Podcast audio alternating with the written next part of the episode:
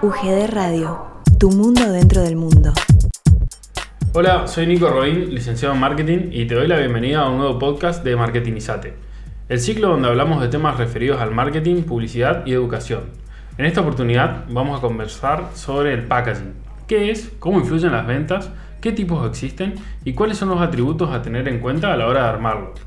Quienes me van a acompañar en este episodio son la licenciada Daniela Bernachea, licenciada en Publicidad, directora de Estudios Cíngaro y docente universitaria en la Universidad Gastón Dachary, entre otras tantas actividades. Y también está con nosotros la licenciada María Navajas, directora de la carrera de Marketing en la Universidad Gastón Dachary. Pero antes de empezar y escuchar a mis colegas, quería agradecer a la universidad y a la radio por brindarnos este espacio y ahora sí, sin más preámbulos y sin más vueltas, comenzamos con el tema de hoy, que es el tan mencionado y tan complicado para algunos packaging. Dani, ¿cómo estás? Hola, ¿cómo estás?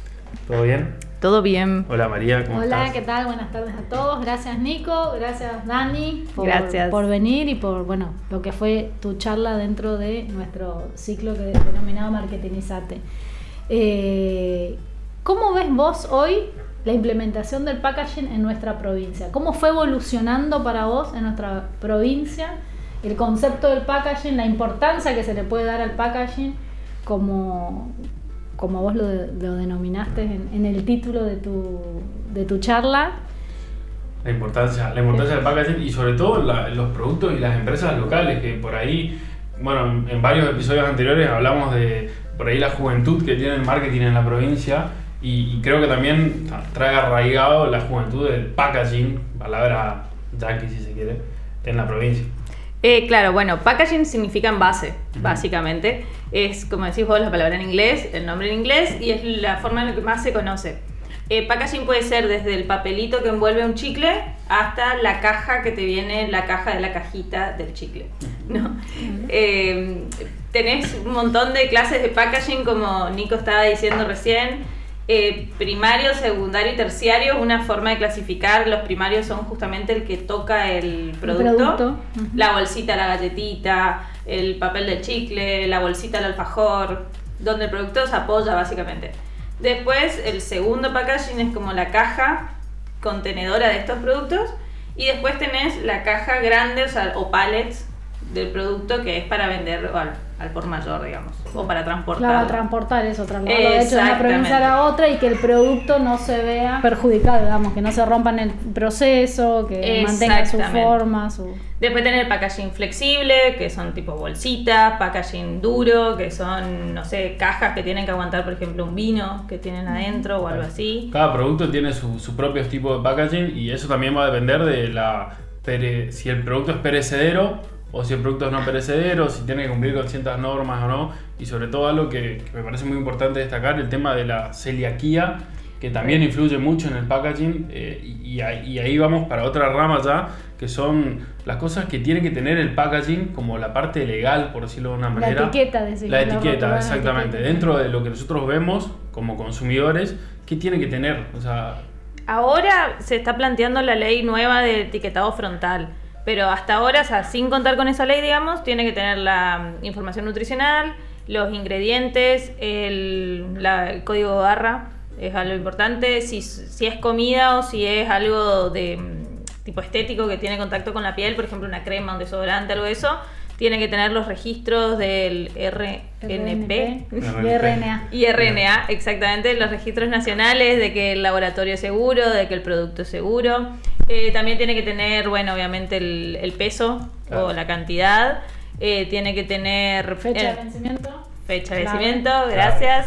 Eh, si es apto para celíacos, en este caso, o si es aprobado por LABDI, que es, por ejemplo, para diabéticos. Ah. Eh, también tenés, eh, eh, bueno, además de celíacos, también tenés para otras intolerancias. Sí. Ahora también lo que es estética se marca cruelty free, Ah, o libre de parabenos, o mm, también ahora, bueno, el tema de la lactosa también se indica mucho. Eh, así... Va evolucionando con el correr del tiempo y con las nuevas tendencias también que, que se vienen tanto en el mercado, en la moda, también afectan al packaging del producto. Obviamente, ho- hoy en día yo creo que se le da mucha más importancia al packaging. Antes capaz solo las primeras marcas o las cuestiones como más de... eh, de elegantes, no los productos como más VIP, eran los que le daban bola al packaging, Claro. por decirlo de una manera. Eh, ahora los productos, hasta productos más chicos o Sí. cada vez eh, más económicos, digamos, tienen que pelear por, por llamar la atención en la góndola. ¿Cómo es ese trabajo no interdisciplinario entre el diseñador gráfico, el departamento de marketing de ver qué quiere transmitir mediante un, tra- un, un packaging y los que hacen el packaging, ¿no? Las peleas, me imagino, de, de con- porque una cosa es tener la idea fantástica, ¿no? Que llame la atención, como vos decís en la góndola, que yo, y después cómo se plasma eso en la realidad en el momento de tener que confeccionar ese empaque. que un montón de personas entran en el en juego, como decís vos, y también depende de la empresa o del tamaño de la empresa. Hay packaging que, o sea, si hablamos como lo que tendría que ser, ¿no? El packaging lo tiene que hacer un diseñador industrial, Claro. en el caso de una botella, por ejemplo.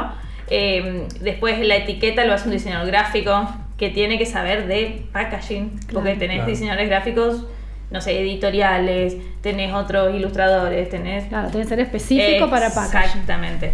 Y después tenés la persona, el imprentero, por llamarlo de alguna manera, que es la persona que va a imprimir, que Claro. también sabe de gráfica, pero es de imprenta. Claro. Y también retoca o hace los finales, digamos, las planchas finales, que son las para impresión. Después también tiene que ver las máquinas de paca, o sea, las máquinas que empaquetan, por ejemplo, la hierba o alguno de esos productos. Claro. Claro, también te limitan el packaging que vos podés hacer Claro. por el tipo de máquina que tenés. Y cada, pa- cada packaging para cada producto tiene distintos tipos de papeles, distintos tipos de materiales Claro, para, material. para conservar eh, lo que está dentro del packaging justamente, ¿no? Para Y- mantener la humedad también, ¿no Por ejemplo, realidad para evitar la humedad. Es que tenés que tener algunos que sean refrigerantes, o sea, que sean refrigerados. refrigerados. Eso, gracias. Esa palabra. que sean refrigerados. Eh, otros que se puedan congelar, otros que tienen Claro. que, no sé, ahora también los materiales, los plásticos, no tienen que, si están con- en contacto con la comida, no tienen que tener químicos. Claro. eh, hay un montón de, como, de cosas a tener en cuenta, ¿no? Y en, en posadas o misiones, o el NEA, si quieres llamarlo también para agrandar un poco el espectro, eh, ¿hay empresas que, que realicen esos trabajos o, o todavía tenemos que seguir recurriendo a Buenos Aires, Córdoba, Rosario? Y depende del packaging. Ah, ok. Porque hay algunos que sí, pero no te hacen ciertos terminados o no se Ok. hacen ciertos, eh, no sé, por ejemplo, laqueados o de dorados o con Ah. relieve o trabajos así que sean con una con un fin, digamos, como muy determinado. Hay algunos que no. Pero por el otro lado tenemos una, una industria papelera muy grande Ah, en. Misiones. Entonces hay empresas, por ejemplo, en, yo sé, en Alem, conozco, Sí. que solamente hacen terminados o por ejemplo le ponen el como el ¿cómo se llama? el tipo aluminio Ajá. que va dentro de Claro. los paquetes, por ejemplo. Sí. Entonces ellos venden las bobinas de papel con ese papel incluido Ah, adentro. o de otras provincias mandan para acá, Ah. ellos le hacen todo una parte del proceso, digamos. Ah, Es como que se trabaja en conjunto, por decirlo de una manera. Hay empresas que, por ejemplo, como digo, solo preparan el papel y todo Ah. eso. Y después mandan a imprimir a otro lado. Sí. Y después en otro lado te arman el packaging y después en otro lado te envasan el producto. Claro. Por ejemplo, tenés un montón. Después hay otra, obviamente hay empresas que son más chiquititas, que donde el diseñador gráfico de la empresa, que capaz hace, no sé, redes, la web y también hace el packaging. Hace todo, o sea, Claro. multifacético. Eso también existen esos casos Sí. y eh, mandan a imprimir acá. Obviamente te influye mucho el costo, influye el flete, influye... Las cantidades también, me imagino. Porque Sí. No es lo mismo mandar a hacer 100 packagings de algo a que hacer 100.000 o que Y hacer es muy 1000. difícil mandar a hacer 100. Está bien. sí. Probablemente no te hacen una... No te una- van a hacer por 100. Claro, no te van a hacer por Claro. 100 porque si son las máquinas grandes, no eso, no, no las puedes que- apagar. tenés que hacer claro. Una matriz. costo, Claro. Claro, una matriz. Ya eso también. la matriz no justifica hacer Claro. 100, digamos. Sí, ¿Me sí, entendés? sí. Se hacen pruebas, sí, se hacen prototipos, sí, pero a otro nivel, con otra calidad, obviamente. Y una vez que está bien definido el prototipo, que ya se hizo pruebas, que se hicieron pruebas de que aguante, se hicieron pruebas de que no se rompa, se hicieron pruebas de que conserve el producto como tienen que conservar, todo eso. Una vez que se hizo todo y que todo está ok, ahí recién se manda a hacer, porque cuando se manda a hacer, se manda a hacer por bobinas de 100 kilos de papel, Claro, digamos. no se puede errar, no hay margen de error ahí. Si le erraste es un costo que, que tenés que afrontarlo después. Y sí, o sea, ha pasado siempre, ¿entendés? Que queda un error ortográfico, que salió mal la foto, que, no sé, alguien se equivocó a último momento algo. Obvio que pasa, siempre un sticker Sí, sí. arriba después, ¿viste? Lo Por supuesto, aparte como un proceso que involucra tanto, tanta gente, tantos pasos, Y el error humano siempre está a la orden del día. Hay que tratar de evitarlo, pero a veces pasa. Sí, hasta a los más grandes le pasa, olvídate. Y ahora que estamos en, en una era ¿no? de, que, de, de la sustentabilidad, del cuidado del medio ambiente, ¿cómo eh, lo está enfrentando el- la industria del packaging? Porque hay muchos envases, por ejemplo, de la yerba mate, por ejemplo, que justamente como lo que tiene que hacer es eh, evitar que le entre humedad a la yerba dentro de su paquete, tienen como ese plastificado o eso que hace justamente que, que la, la humedad no ingrese. Pero por otro lado tenemos eh, productos que al querer ser ecológicos necesitan su empaque de papel sin eh, esa protección. Entonces, ¿cómo, cómo se hace ahí para, Claro, hay para una- una discernir en esa? de- Claro. Y es que, a ver, eso ya es personal para Sí, mí, sí, ¿no? sí. Eh, cosa que aprendí leyendo así un poco. Eh, una de las R's principales, digamos, del- de lo que es la sustentabilidad es el reducir. No se puede eliminar por completo. Entonces, lo que tenemos que aprender para mí es a reciclar. Eh, o sea, eso que ya existe, por ejemplo, el paquete de yerba que tiene que tener ese proceso, no sé qué, bueno, ¿qué otro uso, qué segundo uso le podemos dar después? Ah. Para mí hay que aprender también a tratar los, como es, los, los residuos que tenemos. paso siguiente. Volver a Sí. reutilizar ese envase. Y por ejemplo, para lo que se pueda evitar que el packaging sea de plástico, bienvenido sea. Los cepillos de dientes de plástico, las cajitas de plástico. Eh, tienen. Las bolsas. Claro, tienen las bolsas de papel, por ejemplo. Claro. Hoy en día tienen otro precio, pero hay cosas que sí, hay cosas que no. O sea, hay otras alternativas al plástico, ahora plásticos degradables, bolsas. Claro, bolsas reutilizables. Las eh, compostables que ahora Ah. se escuchan Eh, tanto. ¿no? Tan- tan- tan de Las compostables que se escuchan por ahí, tanto. por ahí uno cuando hace un, un- un- presupuesto, a veces me ha pasado que te asusta un poco los precios de los productos compostables o reutilizables o reciclables. Pero yo creo que también tenés que tener esa mirada del día de mañana o la mirada del después.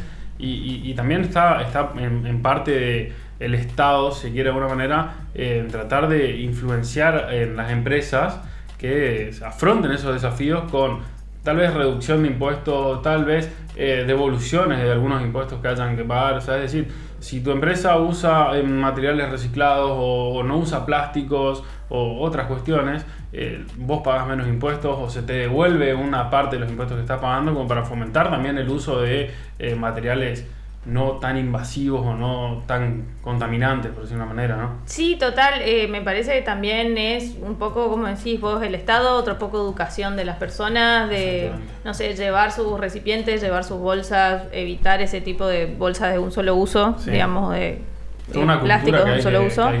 que. Claro, y también obviamente está cambiando el tema del packaging. Hay, hoy en día se usan muchos materiales nuevos que antes no se usaban. Eh, por ejemplo, el papel misionero o Claro. papel reciclado. Sí. Hoy en día se usa mucho. Sí. Y también tiene que ver al público al que te dirigís. Por o sea, supuesto. hay público que va a pagar por ese packaging, no importa que sea un poco más caro, eh, lo va a valorar, lo va a elegir y lo va a pagar. Hay otro público que no, que entonces a ese público tenés que ver, bueno, qué solución le ¿Cómo das o cómo podés, eh, no sé, de alguna manera después salvar ese, o sea, ayudar a, a, no sé, mitigar el error ese o el daño que estás haciendo Claro. como empresa, ¿no? Claro. Eh, entonces también hay varias formas de, de afrontarlo. Pero en cuanto al packaging, para mí se está cambiando mucho eh, los materiales, eso sí, indudablemente se usan hasta los mismos recipientes para las para la comida rápida, por Claro, ejemplo, ahora se usan... De, de cartón o de. Sí. Algunos que hacen de, de mandioca también, que están haciendo. Algunos se deshacen o algunas ensaladas ahora te venden en una misma fuente que es La comestible, tarta, que claro, es por ejemplo, la eso. masa de la tarta. Que Claro, sí, sí. que es de masa. Hay vasitos para, por ejemplo, eh, ya he visto en congresos y eso, los vasitos de plástico para tomar agua, que Ah. son o bolsitas como de papel, que Sí, se bancan una o dos veces y después se, se desechan. Y son Eh, reciclables. Claro, Y las exactamente. hamburguesas también están dejando de envolverlas en papel de aluminio y las envuelven en papel parafinado. Que incluso hasta esto es al revés, porque el papel parafinado es más barato, Sí. si se quiere, que el papel de aluminio con papel parafinado dentro. ¿verdad? Exactamente. Y si haces una buena estrategia en la parte de la cocina, te aguanta también el calor y cumple con las mismas características que el otro. Y, y ahora ya que hablamos también, mencionaste las ventas y de, y de vender y demás. ¿El packaging es una forma de venta más? ¿Qué- qué- Obvio. ¿cómo, cómo, cómo relacionamos las ventas con el packaging? Básicamente, lo que hacemos en marketing todos, todos nosotros acá eh, presentes, eh, ayudamos a que una empresa se distinga de otra, que un producto se distinga de otra, sobresalga sobre otro y que llegue a un público que me elija sobre otro producto. Básicamente esa es nuestra tarea, ¿no? Eh, entonces, el packaging es una de las herramientas que se usa justamente para diferenciar un producto de otro. La tarea básica es diferenciar de ma- ma- marca, o sea, esto es mi marca, este no es mi marca. Pero después también le añade un plus, o sea, hay productos que son más VIP, digamos, por el packaging meramente. Sí. Hay categorías de productos que uno ya sabe que se elige por el packaging, como por ejemplo el vino. Claro. La gente, la mayoría, no sabemos de vino, incluida. Y últimamente se está usando mucho la etiqueta. Y sí. Y, y me pasa que elijo el vino por la etiqueta. Y o sea, sí. veo que sea Malbec y que sea eh, más o menos en el precio que, que suelo comprar. Y Y, si la etiqueta me atrapa, ya está, me compré Y la sí. etiqueta, no el vino. Bueno, hay otra, por ejemplo, las pastas También. secas. Los fideos secos. Sí. O sea, son todos los mismos, señores. Sí. Esto Salvo que tengas un paladar súper refinado. Claro, tipo, ah, dale. Pero si te viene en caja dura, viste, si te viene en cajita de cartón, Claro. el fideo mm, Mm, subió un poco de categoría. Si te viene en bolsita, Claro. eh. Y Otra sí, cosa, Claro, otra cosa. Y depende del diseño de la, de la bolsa, puede ser No. más berreta o Si menos está berreta. en italiano, es más Ah, caro todavía. o sea, si tiene de- una banderita italiana, pum. Claro, de cartón cotiza. escrito en italiano, chao, lo mismo para eh, lo que sea de, de mayor nivel adquisitivo, como que ya unos perfumes, unos También. relojes, ¿no? Todo eso también, También. como que el diseño de, de por ahí es una super caja espectacular, divina, con, no sé, con terciopelo adentro, vos abrís y el producto es mini, pero bueno, hubo, ¿no? La mitad lo pagaste por Claro, packaging. se fue en el packaging. ¿Cuántas Es que veces nos sí. pasa eso que terminás pagando el packaging o la Sí. lata o no? Es que sí, eso viene, o sea, obviamente, productos como perfume, productos como, Los no relojes, sé, relojes, cremas. Los relojes de Casio, los G-Shock, eh, la caja parece que te vas a ir a la guerra. Y cuando agarras el reloj es chiquitito. Y, pero bueno, Y vos los teléfonos. la y los teléfonos. Los teléfonos son mi diminuto, tienen una caja que con otra caja y con una cajita y con una super división adentro re extravagante así. Y bueno, y eso- El manual en una caja. Sí, Nadie sabe por qué, pero sí. Y eso fue también algo disruptivo que hizo Apple ahora, que en la cajita venía solo el teléfono. Y se armó tal quilombo que tuvieron que volver para atrás y no, está bien, te vamos a poner el cargador y demás. Es Bueno, que- es que ahí estuvieron un poco Eh, sí, pero sí, no, ellos, su excusa, viste, que fue que para eh, Cuidar el ahorrar, medio eh, para cuidar el medio ambiente y no generar tantos cargadores que no uno no necesita y tantos auriculares que uno no necesita, no te incluyo el auricular y el cargador, pero te cobro lo mismo. Y te lo vendo Y- aparte. Claro. Por supuesto. Y para los niños, para los niños el packaging cómo, cómo se encara. ¿Se trabaja con maestras jardineras, con psicólogas? ¿Cómo, cómo encara un, un diseño de packaging para niños? Para juguetes. Para- claro. Para mí se encara con un grupo de niños. Con focus group de niños. Focus group de niños. Muchos niños le regalo helado a todos y que me digan cuál les gusta más. No, el tema también, el packaging te ayuda a dividir la categoría del producto. Vos decís, vos mirás este producto, ah, es para jóvenes. Ah, este es para niños. Ah, este es más para grande, para una persona más sobria, más adulto, Claro. si querés decirlo. También te enseñan eso. Por ejemplo, si vos ves que un dentífrico tiene eh, frutillita, esto, lo otro, bueno, sabés que es infantil, sabés que tienes cierto gusto y bueno, elegís o no en base a lo que te guste de dentífrico. Pero eh, las marcas, con todo lo que es de niños, igual tienen muchas limitaciones legales, tienen que tener muchos cuidados, o sea, no pueden poner cosas que no son, o sea, hay una reglamentación, quieras o no, que cuida esto para que no puedas mal influir a un niño, sobre Sí. todo. Y el tema de las licencias con las marcas, por ejemplo, con. Disney, Claro. con Nickelodeon, con Sí. todos los personajes infantiles que más se usan, digamos, también tienen ciertas limitaciones, también tienen reglamentaciones. Y obviamente uno no puede hacer un alfajor y ponerle un Mickey si tiene ganas. Claro. Tiene que cumplir, pagar unas licencias, que no son nada baratas las de supuesto. Disney. y eh, obviamente tienen su. O sea, tienen su justificación económica, su rédito económico, ¿no? Eh, obviamente tener a Mickey en el alfajor te va a influir y te va a ayudar si a tu público le gusta Mickey. Exactamente. Bueno, Dani, muchísimas gracias por acompañarnos una vez más en nuestro ciclo de Marketingizate. Eh, siempre es un gustazo escucharte por todo lo que sabes y conoces y por, bueno, participar siempre de todas las actividades de la UGD. Muchas Te- gracias a ustedes por invitarme y nada, eh, gracias también a Leandro Nadal que él me acompañó en la charla Sí. en la Le Mandamos universidad. un saludo a Lea, que le mandamos un beso grande, nos Lea. acompaña desde el interior de la provincia. Sí, Exactamente. sí, sí. Y bueno, te invitamos a nuestra próxima charla, que Nico nos va a contar ¿De Nuestra- qué se trata? Exactamente, nuestra próxima charla es el 22 de octubre, la va a dar Rodrigo Figueroa Reyes, eh, Reyes perdón. Eh, es una charla que va a contarnos cómo es todo el nuevo mundo del marketing en los juegos. Él es fundador de Fire Sports, que es una, una cadena, es una franquicia, perdón, que trabaja con EA Sports. Son los primeros organizadores de los torneos mundiales de PES y de FIFA y de todos los, los torneos mundiales de juegos que hoy en día están muy de moda y también nos va a hablar de las plataformas nuevas como Twitch y demás y cómo interactuar con eso y cómo vender en esas plataformas y cómo vender en esos juegos. Así que ¿Y de dónde nos va a hablar? Él nos va a hablar Rodrigo? desde Madrid, desde Madrid. Está viendo si va a estar en Madrid o si va a estar en Copenhague, así que esa charla va a ser Un lujo. eh, un lujo, va a ser virtual y va a ser para aprovecharla sí o sí, no va a tener desperdicio. Al máximo. Así que, Así sí. que bueno, un hitazo nuestro ciclo de charlas de capacitaciones Marketingizate. Exactamente. Gracias Nico y Dani y hasta la próxima. Gracias. Hasta la próxima.